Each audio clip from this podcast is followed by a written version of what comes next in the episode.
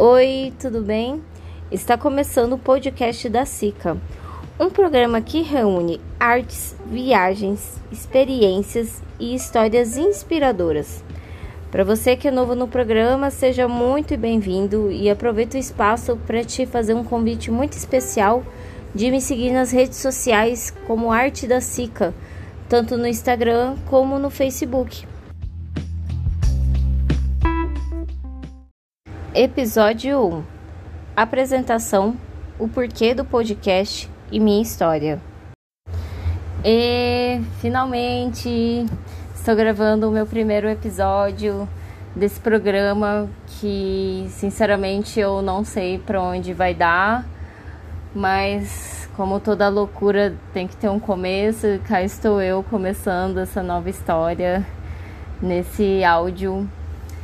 E Bom, como todo podcast, pelo menos os que eu já escutei até agora, é, o primeiro episódio é sempre para contar é, o porquê do podcast, é, é a própria história, enfim. E para dar um norte, assim, mais ou menos, né, sobre o que, que vai rolar nos próximos capítulos deste, desta drama, dramaturgia, né? Enfim, é... Bom, vou começar falando de mim um pouco, tá? Eu sou Simone Shizuka Gomes, também conhecida como Sica. Eu tenho 32 anos. É, atualmente estou morando em São Paulo, no centro de São Paulo, próximo ao metrô em Agabaú, bem no olho do furacão, né, dessa Pauliceia desvairada. É, tô aqui há dois anos, um pouquinho mais de dois anos, e agora eu tô me dedicando exclusivamente à arte. Eu sou formada em jornalismo, atuei na área durante sete anos da minha vida. Já trabalhei em diversas redações na cidade, na minha cidade natal, que é Cuiabá, lá no Mato Grosso. Trabalhei em quase todos os jornais de lá. É, meu último trampo é, como jornalista oficialmente foi no governo do estado. E um belo momento eu vi que a profissão na qual eu tinha me formado não, não me completava. Na real, eu acho que eu sempre soube um pouco disso, sabe? Só que é complicado você largar uma profissão que você se dedicou tanto, se formou e, enfim, para viver da arte, assim, né? Simplesmente. Ainda mais uma área que é tão sofrida e difícil, né? É, pelo menos para quem vê de fora, principalmente, é, entrar, né, nesse no ramo da arte, ainda mais em São Paulo também, que é, um, é uma cidade encantadora, no entanto, muito cara de se viver, difícil, pessoas que né, tem fama de não se relacionar tão bem com as outras. Mas tô aqui, né, enfrentando, matando diversos leões por dia e vivendo, né, curtindo a experiência a cada minuto que passa, né? É... Antes de me formar em jornalismo, eu tive a oportunidade de fazer o um intercâmbio em Londres. É, estudei inglês lá durante um ano, fiz alguns cursos extracurriculares de documentário, de arte e tal. E, e lá eu tive a oportunidade de conhecer quase toda a Europa, viajei em diversos países de lá, fiz alguns mochilões e foi assim uma experiência incrível. Eu fiquei lá de 2011 a 2012 e conheci muita gente, pessoas assim que eu levo até hoje, que são irmãs para a eternidade. É, depois eu voltei para Cuiabá, comecei a trabalhar na área, eu já estava formada, né? Só que eu nunca tinha trabalhado mesmo profissionalmente, tinha feito alguns estágios e tal. Voltei, trabalhei, comecei a trabalhar no jornal impresso de lá, até que eu fui demitida pro, né, por conta de cortes que tava tendo na época. E, e na época eu tava meio, meio down, assim, meio. É, sei lá, meio deprê da vida, talvez aquela depressão pós-Europa que o povo fala, me deu um pouco depois.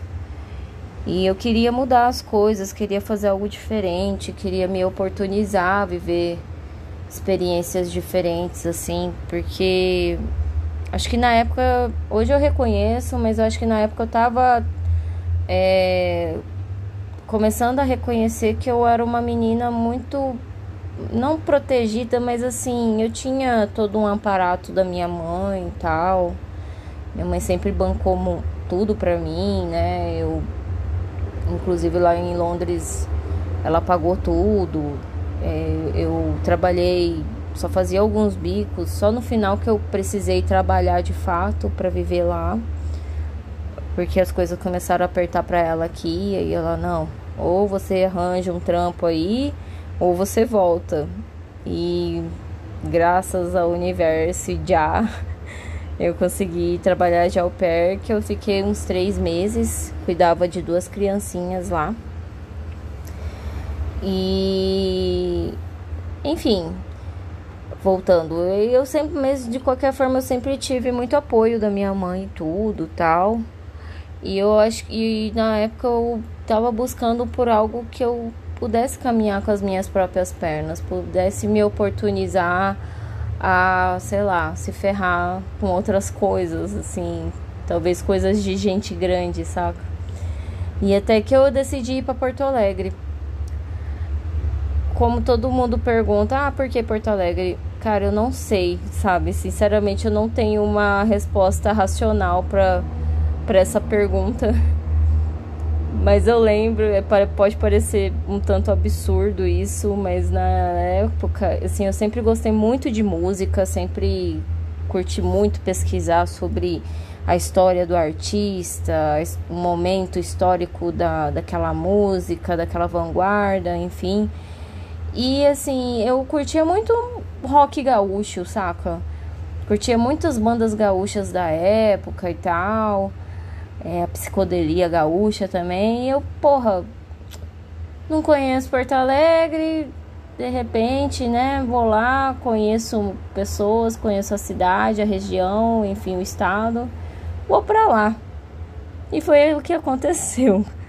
Tipo, eu não conhecia quase ninguém, não tinha um emprego me esperando lá, não, tipo, eu fiquei na casa de uma amiga que eu conheci em Roma, num mochilão que eu tava fazendo. Eu fiquei dois dias só com ela. A gente teve uma afinidade muito boa, se falava muito. E ela, pô, as portas estão abertas aqui para vocês. Pode ficar aqui em casa, de boa. E fui. Tipo, eu tinha 25 anos na época.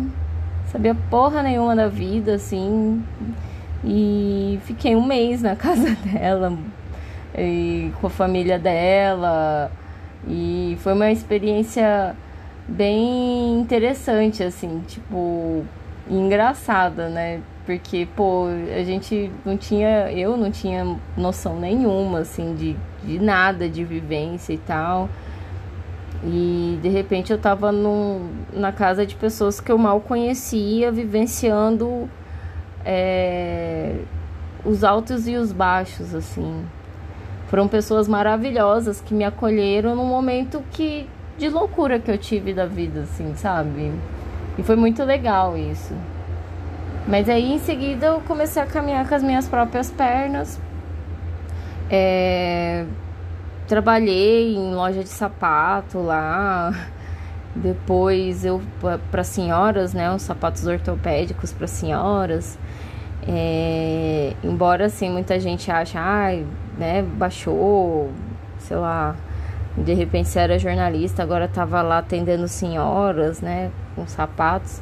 Mas foi bem legal, assim, a, a experiências e até porque eu gosto muito de senhoras idosas, assim, de gente idosa de uma forma geral.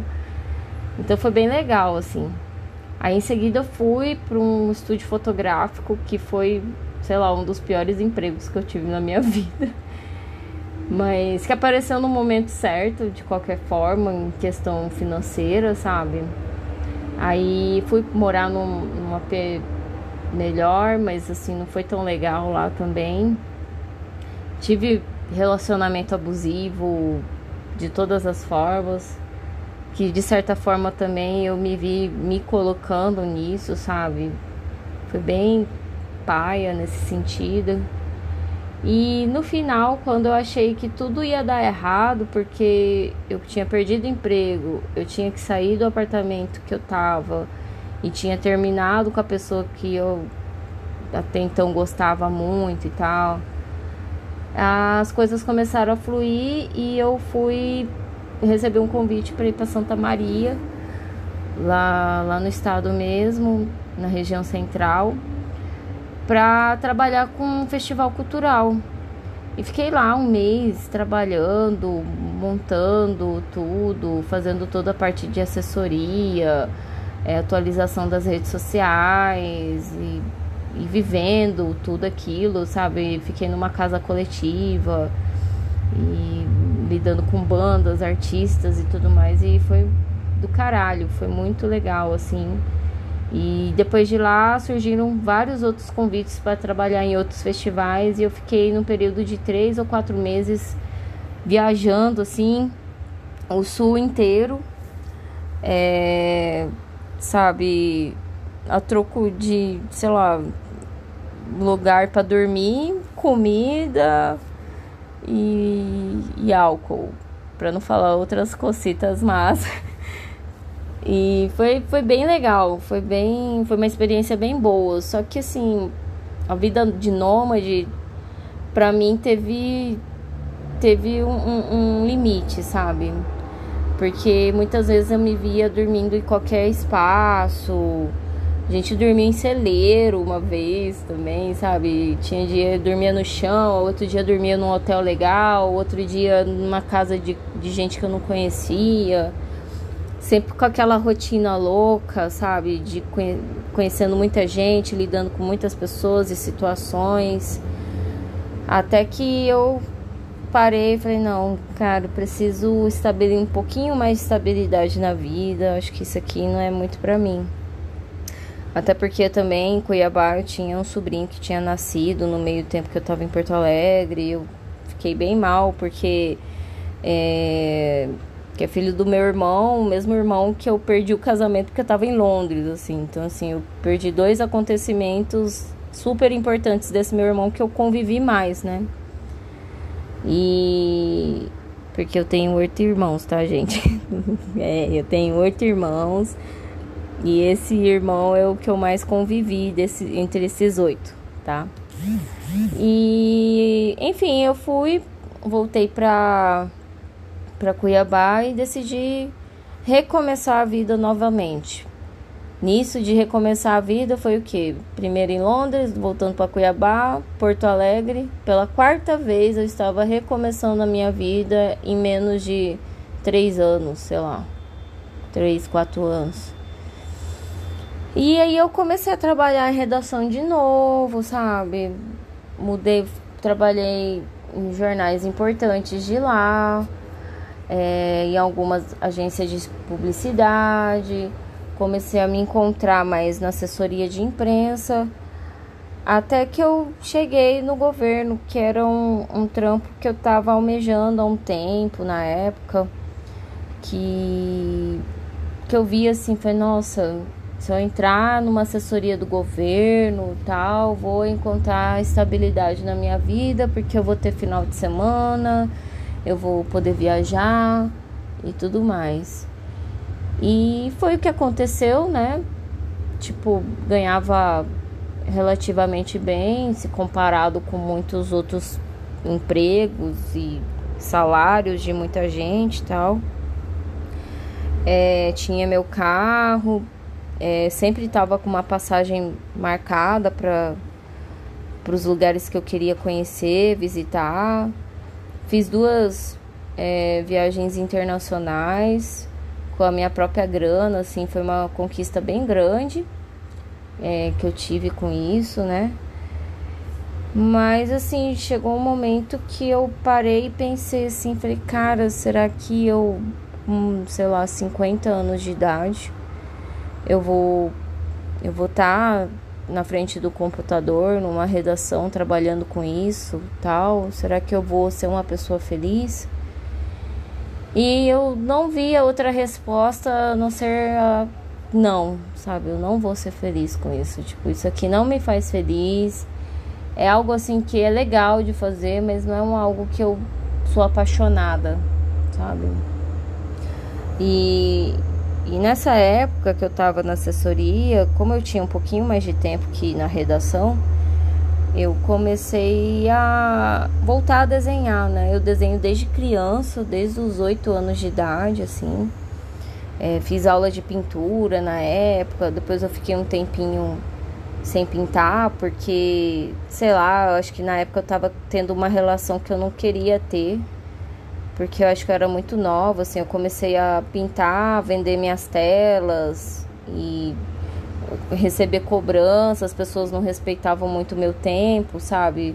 Porque, porra, eu tinha 8, 9 anos de idade, já tava fazendo tela por encomenda e as pessoas, e aí, e aí, não tá pronto? E eu, tipo, não, não sabia e não gostava de lidar com aquilo e nem precisava lidar com aquilo, mas infelizmente eu tive essa experiência ruim e fiquei um tempo sem pintar.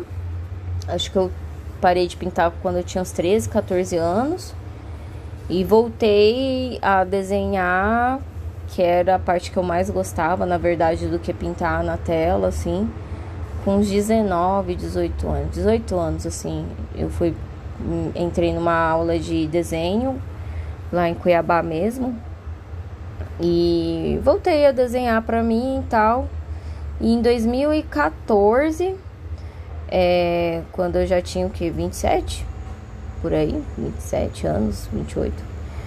É, eu comecei a publicar alguns desenhos que eu fazia nas redes, assim, e uns desenhos autorais, né, inspirado em artistas que eu gostava e tal. E as pessoas começaram a curtir, a, a me incentivar a pintar. E foi bem legal, assim, é, no primeiro momento. Mas assim, eu ainda não sentia que, ah, vou largar o jornalismo para viver disso, assim. Eu sempre via a arte como algo secundário, assim. É, é engraçado porque eu sempre lembro, na faculdade mesmo, tinha um professor que ele era ator, ele era clown e era formado em artes plásticas, design, não sei. E, e ele falou, aí um dia a gente foi pintar um painel, me ofereci, ele ia pintar um painel para um, um, um evento que ia ter lá de comunicação e eu me ofereci para ajudá-lo. E eu consegui desenhar tudo que ele que ele tinha feito no esboço. E ele, pô, Sica, por que, que você não faz artes plásticas? Aí eu lembro que eu olhei pra ele e falei, uai, professor, vou, vou passar fome? tipo assim, nossa, que resposta infeliz, né? Tipo, além de, de ofender, né, o que ele tinha formado, eu também não tinha a menor noção, porque também jornalismo não é algo que dá rios de dinheiro, saca? E, enfim, voltando para a realidade na época, é, eu comecei a postar as coisas, né? Mas assim, não criei nenhuma rede, assim, nenhum um, um perfil no Instagram de artes, nem nada, porque achava que não era preciso, que eu não tinha conteúdo, enfim. Mesmo com incentivo de alguns amigos, falando, não, vai lá, faz. Eu, não, meu trabalho nem é tão bom assim e tal. Aí, um dia de janeiro, numa noite de sábado para domingo de janeiro de 2015, eu acho. É, aconteceu algo bem fatídico, tipo, é, eu com um amigo meu, é, o Goraieb, que é um artista plástico incrível de Cuiabá também, é, a gente decidiu grafitar é, um, um viaduto lá no, no centro da cidade, um viaduto que ele fazia parte das obras da Copa, das, e das obras inacabadas da Copa, tava tudo lá com ferro, tudo à mostra e tal. Eu acho que esse viaduto tá até hoje inacabado, se pá, nem sei. Preciso buscar essa informação. Mas ficou muito tempo assim, por fazer várias coisas, e a gente teve uma ideia de grafitar esse viaduto. Porque na quinta-feira o governo do estado, o novo governo, tinha postado um grafite que tinha sido feito por um amigo nosso no viaduto mesmo. Falei, pô, acho que ia ser legal fazer isso, né? E a gente foi, começou a grafitar lá e até que parou uma viatura do lado da gente. Puta merda. E eu, ele, mais um amigo, outro amigo nosso que é produtor cultural que tava só tirando foto. A, gente acabou entrando na viatura e indo pra delegacia. Aí tinha duas amigas nossas que estavam junto com a gente na hora, só que elas, nossa, por sorte, elas tinham saído pra fazer xixi no mercado. E nesse, quando elas estavam voltando, a gente estava saindo com a viatura, assim. Nossa, foi bem intenso. É, esse, essa história teve uma repercussão até nacional. Eu lembro que apareceu no, no site do Terra, é, em todos os jornais de Mato Grosso apareceu.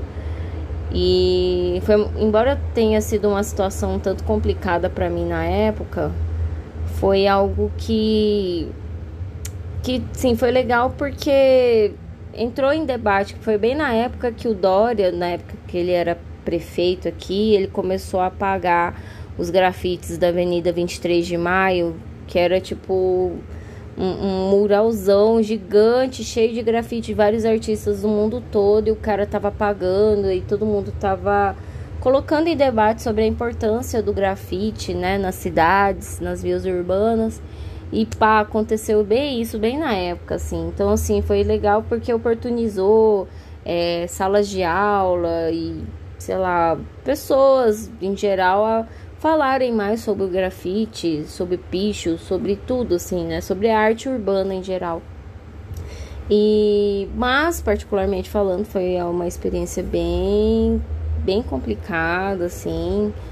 É, eu lembro que eu fui para delegacia e gente, eles colocaram a gente dentro de uma cela, assim, no corredor da cela, na real, assim, saca? E só tinha eu de mulher. Nossa, foi bem meio desesperador. Só que assim, não aconteceu nada demais, saca? Não vou falar que eles me trataram super bem, mas também não me trataram mal. Teve até um, um policial lá que até me, me deu um apoio lá, me, me tirou de lá e tal. E, enfim, me sinto privilegiada, me senti muito privilegiada, ainda me sinto privilegiada pela situação, sabe? Porque eu aposto que teve gente que fez coisas bem mais leves que eu e entrou em cana mesmo, foi humilhado, enfim. Mas assim, passou-se esse momento, tive que pagar uma multa de 700 reais, tive que apresentar, me apresentar em juízo, é, toda aquela coisa, né, que se deve fazer como cidadão civil, pobre e fudido da vida. Mas aí isso foi legal, assim, de certa forma, porque as pessoas começaram a me reconhecer antes mesmo de eu querer me profissionalizar na arte, saca? Então acho que eu fui artista antes de ser artista. Olha aí, que legal, né? É verdade. E enfim, aí na época eu ainda estava trabalhando na redação, uma redação do jornal impresso de Cuiabá, grande. E foi mó rebuliço, foi mó tenso isso. Eu acho que eu fui quase demitida. Meu chefe na época, ele tava de férias. Ele teve que voltar das férias para me pra reunir com os chefões lá para decidir o meu futuro e tal. E nossa, foi bem desesperador. Achei que ia perder meu emprego. Eu tinha dois empregos. Na época era quase o pai do Cris. e enquanto em um povo pô, me apoiou e tal, porque até porque é, os donos de, desse jornal são pessoas incríveis que apoiam a arte, incentivam, abriram uma casa para, né, para de artes e tal, restaurante, né, que eles fazem exposições e é, uma galeria junto. E enquanto no outro eles queriam minha cabeça, só que assim, acho que ia ser, né, uma repercussão muito pesada e tal, porque todo mundo só tava falando disso. E, enfim, nossa, eu tô falando disso, né, publicamente. Vai dar nada, né? Já passou. Mas assim, mas foi bem legal a experiência, né? Aí, né, eu demorou um pouco para eu entrar no governo, logicamente, né, porque eu envolvi o nome dele nesse rolê, mas depois que a poeira baixou, eles me contrataram, fui trabalhei na Secretaria de Infraestrutura de lá, que embora né, mexia com rodovia, né, os negócios bem nada a ver assim comigo, né, pessoalmente falando que eu sempre trabalhei na parte de cultura do jornal também. É, foi uma experiência muito boa porque eu tive a oportunidade de viajar em vários canos, em várias cidades do Mato Grosso, assim. Eu fui desde do, da ponta do norte até a ponta do sul, leste, oeste. Rodei, assim, com aquelas caminhonetes lá, pesado, com os engenheiros que estavam, assim, há mais de 30 anos na secretaria, assim, ouvi histórias, assim, incríveis. Eu sempre falava, pô, tinha que fazer um documentário aqui. Como que é viver trabalhando 30 anos com as mesmas pessoas no mesmo lugar, praticamente, saca? Os motoristas também, principalmente os motoristas que estavam junto com os, com os engenheiros, sabe? Vixe, o que mais ouvi foi muita história e foi muito legal isso. Ah, até que eu saí de lá, né, por motivos que futuramente talvez eu possa contar aqui, assim, né? Mas eu fui, e eu fui pra Secretaria de Fazenda. Que foi muito chato, logicamente, porque, porra, eu não entendo porra nenhuma de economia, ainda mais aqueles termos, índice Dow Jones, sei lá, das caralho a quatro. E era um assunto que eu não dominava e eu já já tava de saco cheio e eu não sei, eu acho que juntou um pouco porque nesse meio tempo que eu mudei para lá, eu já tava decidida a vazar de Cuiabá, sabe? Largar a profissão e sair de Cuiabá. Aí eu acabei falando, emendando uma história na outra que eu acabei não contando, né? Paralelo à assessoria, eu fazia arte, né? Comecei a vender algum, algumas obras minhas que depois desse episódio do da cana, né, que eu fui para a delegacia, aí eu comecei a escrever artigos, né? É, enfim, eu acho que aproveitei um pouco a onda, né?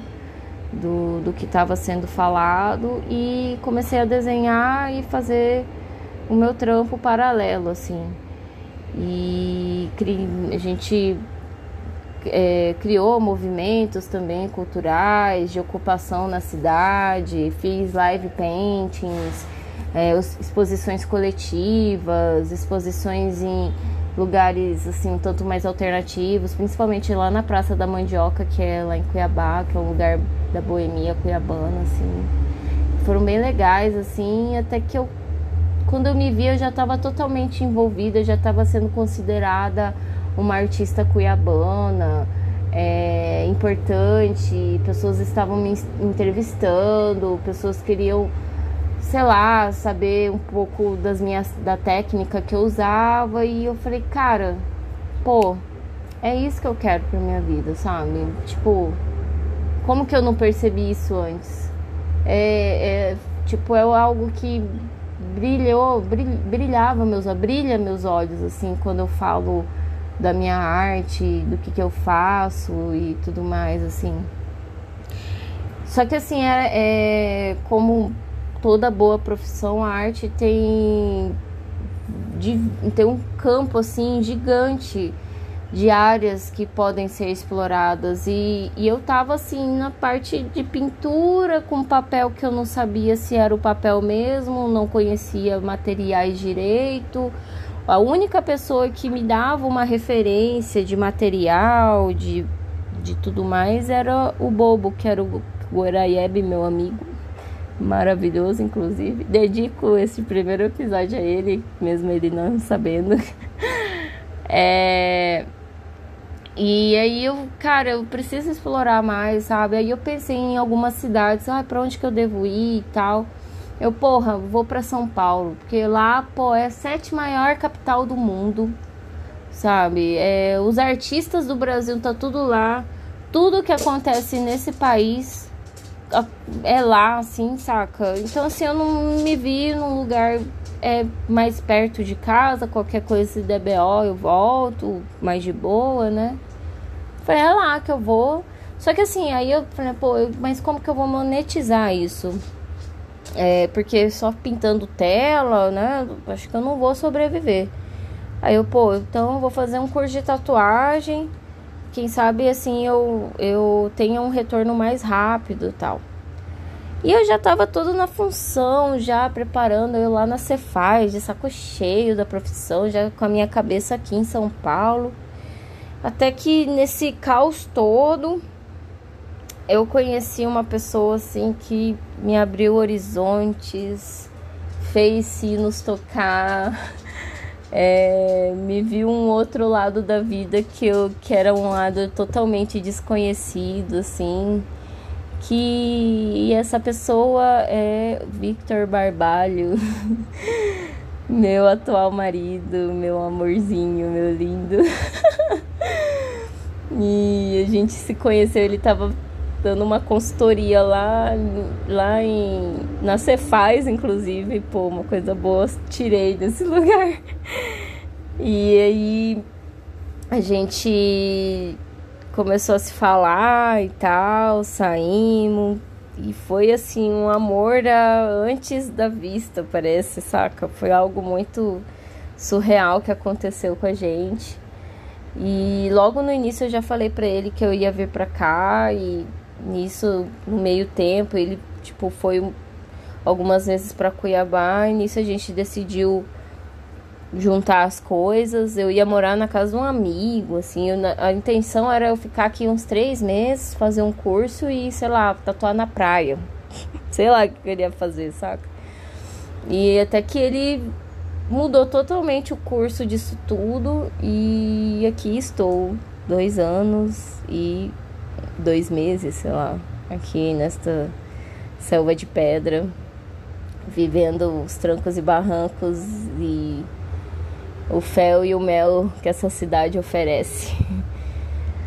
E enfim, aí eu vim pra cá, fiz um curso de seis meses de tatuagem, fiz curso de aprimoramento artístico com a artista plástica que eu admiro muito, que é a Catarina Gushken. Fiz curso de desenho na Quanta Academia e também com o Isal Basoli, que é um cara foda do desenho gestual, tipo, que também me abriu horizontes pra caralho. E depois descobri o Sesc, é, peguei a credencial plena do Vitor, inclusive que para mim foi está sendo assim uma verdadeira faculdade, uma universidade de ideias, assim, conheci pessoas incríveis, maravilhosas, artistas fodásticos. Tive a oportunidade de participar de feiras criativas, é, aprendi a fazer estilogravura, que, nossa, para mim é uma das coisas mais incríveis que aconteceu. Com a Catarina, eu, eu tive contato com o Sumier, que é uma arte que meu avô fazia, explorava. Eu lembro que eu até cheguei a rabiscar algo com ele. Ele fazia muito, ele tinha, né, escrita japonesa com, com pincéis e nanquim e tal. Eu tive até algumas aulas com ele, só que eu não, não, me, não toquei para frente, que era uma relação assim de uma criança com avô, sabe? Então eu fazia o que eu quisesse na época. Meu avô pintava também.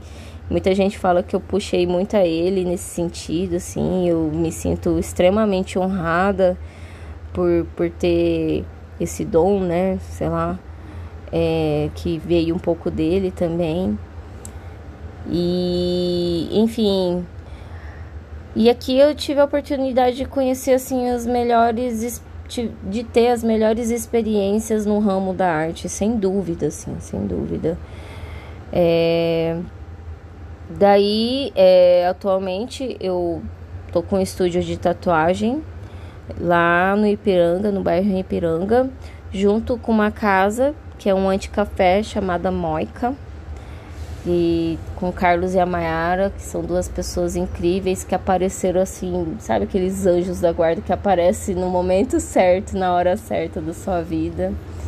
É, a gente fez essa parceria e o lugar a gente faz diversos eventos culturais no espaço e tudo mais. E é tá sendo incrível estar tá perto né, dessas pessoas maravilhosas. E também estou fazendo os meus desenhos e tal, e participando de algumas feiras criativas, expondo principalmente as minhas estilogravuras, que são as minhas impressões, que, e atualmente tive a honra de ter uma das minhas obras é, fazendo parte, que atualmente faz parte do acervo da Biblioteca Mário de Andrade, daqui, a Biblioteca Municipal, e foi assim uma conquista incrível, sabe? Resumo da ópera, né, gente? Tipo, eu larguei tudo em Cuiabá, larguei família, larguei não, né? Mas assim, deixei ali minha família, amigos incríveis, pessoas maravilhosas que passaram na minha vida, na qual inclusive na época tive a oportunidade de promover eventos da confraria, né, do som que veio feios da, dos nossos amigos que a gente chama de confraria da palpitaria, nosso grupo. A gente fez vários eventos de brasilidade que foi incríveis, assim, eu tenho certeza que todos participaram desses eventos, tiveram uma experiência maravilhosa com a própria cultura. É, e tudo, todas essas experiências que vão desde Londres, né? É, eu acho que até antes de Londres, quando eu comecei a viajar sozinha e tal, aí o boom mesmo foi Londres, né? Pelo fato de eu estar num país diferente, conhecendo pessoas diferentes, de culturas diferentes. E depois eu começar a viajar sozinha pela Europa, arriscar meu inglês que não é bom, não era bom e agora tá pior, enfim. Mas assim, saber que eu poderia estar em qualquer lugar, que eu poderia me virar em qualquer lugar no mundo, assim, de, de alguma forma, né? Depois Porto Alegre, passando os perrengues, assim, da vida, e depois curtindo uma experiência um tanto nômade lá. Voltar para Cuiabá para recomeçar a vida do zero, ter um objetivo de trampar no emprego dos sonhos e chegar lá e ver que não era nada daquilo que eu queria. E de repente ter a coragem de largar tudo e viver daquilo que eu mais amava, que eu mais amo, que, que são as artes plásticas. É, para mim, assim, cada experiência, cada decisão tomada e cada frustração também é, foi algo muito certeiro na minha vida hoje. Hoje eu olho para trás e, e, vejo assim, nossa, que bom que aconteceu tudo da forma que aconteceu, porque foi a partir dessas decisões que no momento eu achei que eram erradas que hoje eu posso me ter a segurança de, de dizer que eu tô vivendo a vida que eu escolhi viver, sabe? É lógico que a gente sempre quer mais, assim. Ah, eu podia estar tá ganhando mais, eu podia estar tá fazendo mais, enfim. Sempre existe isso, né? E, mas assim, depois que eu paro e penso assim sobre a minha vida, eu falei, cara, eu estou aonde eu gostaria estar de estar e, e é onde é, eu estou vivendo algo que eu já planejava uns anos atrás, sabe? Eu queria exatamente tudo isso, assim, do jeito que eu estou vivendo, morando num apartamento atualmente, assim, bem pequenininho aqui no centro de São Paulo, mas com uma vista maravilhosa.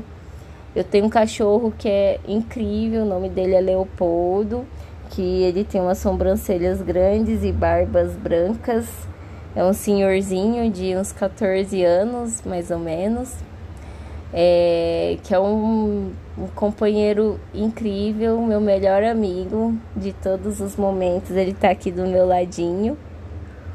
E foi ele também que me oportunizou a conhecer outras pessoas incríveis aqui na Praça Roosevelt, que eu moro assim a poucos metros da praça. É lá que eu tive a oportunidade de conhecer duas pessoas assim incríveis que são os meus melhores amigos aqui de São Paulo, que é o Henrique e o Armando, é, que são dois caras assim que são é, mais velhos, bem mais velhos que eu, assim, mas que, tipo, pô, a gente troca muita ideia e pessoas vividas. O Henrique fez de tudo na vida, ele é argentino, fez de tudo, viajou o mundo, é advogado hoje, mas foi apicultor, montanhista, minerador, fotógrafo, sei lá, eu acho que é difícil falar para ele que ele não foi na vida. E o Armando é um delegado da Polícia Federal aposentado, esquerdopata máximo, assim, que defende muito aquilo que ele acredita, sabe? Com toda, com unhas e dentes, ajuda as pessoas, assim, de uma forma maravilhosa e tem uma sensibilidade que poucas pessoas que eu tive contato teve, tem, né, nesse modo. E é isso. Então, assim, minha vida tá mais ou menos assim. É, tem um grupo de amigos, consegui formar um grupo de amigos, embora São Paulo tenha essa fama, né, de que a galera não conversa com ninguém, ninguém tá nem aí pra você e tal. Eu tive a oportunidade também de ter um grupo de amigos aqui e que são pessoas incríveis. Uma veio do Espírito Santo, outra da Bahia, tem cuiabano também. É... E é isso. É, é isso mais ou menos como que tá a minha vida aqui. E eu tô bem feliz, assim, das, das coisas que tá acontecendo agora. E também muito feliz de estar tá aqui fazendo esse podcast. É, falando um pouco da minha experiência de vida, de profissão e etc. com vocês. E espero que os próximos episódios é, sejam bem interessantes para todo mundo, porque eu acho que é conversando que a gente se encontra também. Talvez a gente escuta a experiência de outra pessoa, a gente talvez ache assim, ah, pô, minha vida tá uma bosta, pô, nada dá certo, né, né? E a gente escuta a história de outras pessoas, experiência, e falei, pô, se pra fulano é, tá desse jeito, pra mim talvez seja melhor ou se para fulano deu certo, para mim pode dar certo também. É tudo depende muito do ponto de vista que a gente acarreta, né, nas coisas assim. E, e enfim, né, eu queria só assim deixar registrado para, sei lá, para ajudar essas pessoas, como muitas pessoas também me ajudaram a me encorajar para tomar as decisões que eu que eu tive na vida, assim, na questão de mudança, de de, sei lá, de cidade, país, sei lá, qualquer coisa do tipo. Beleza, galera? Então é isso. Acho que contém um pouco dessa minha curta vida. Muita coisa vai rolar ainda. E, enfim, espero que a gente pelo menos se divirta com tudo isso que vai rolar daqui para frente, beleza? E é isso, boa noite. Tá um calor do caralho aqui em São Paulo. É, infelizmente eu não tenho ar-condicionado, então eu só tô com ventilador aqui. Tá tenso, saudades ar-condicionado em Cuiabá. Mas aqui em casa não tem nem buraco para colocar e nem pode colocar os splits. Então, assim, tô aqui tendo uma, um relacionamento seríssimo com esse ventilador. Eu e o Leopoldo aqui morrendo, tadinho. E é isso, beleza? Um beijo. É, bom dia, boa tarde, boa noite para todos e até o próximo episódio.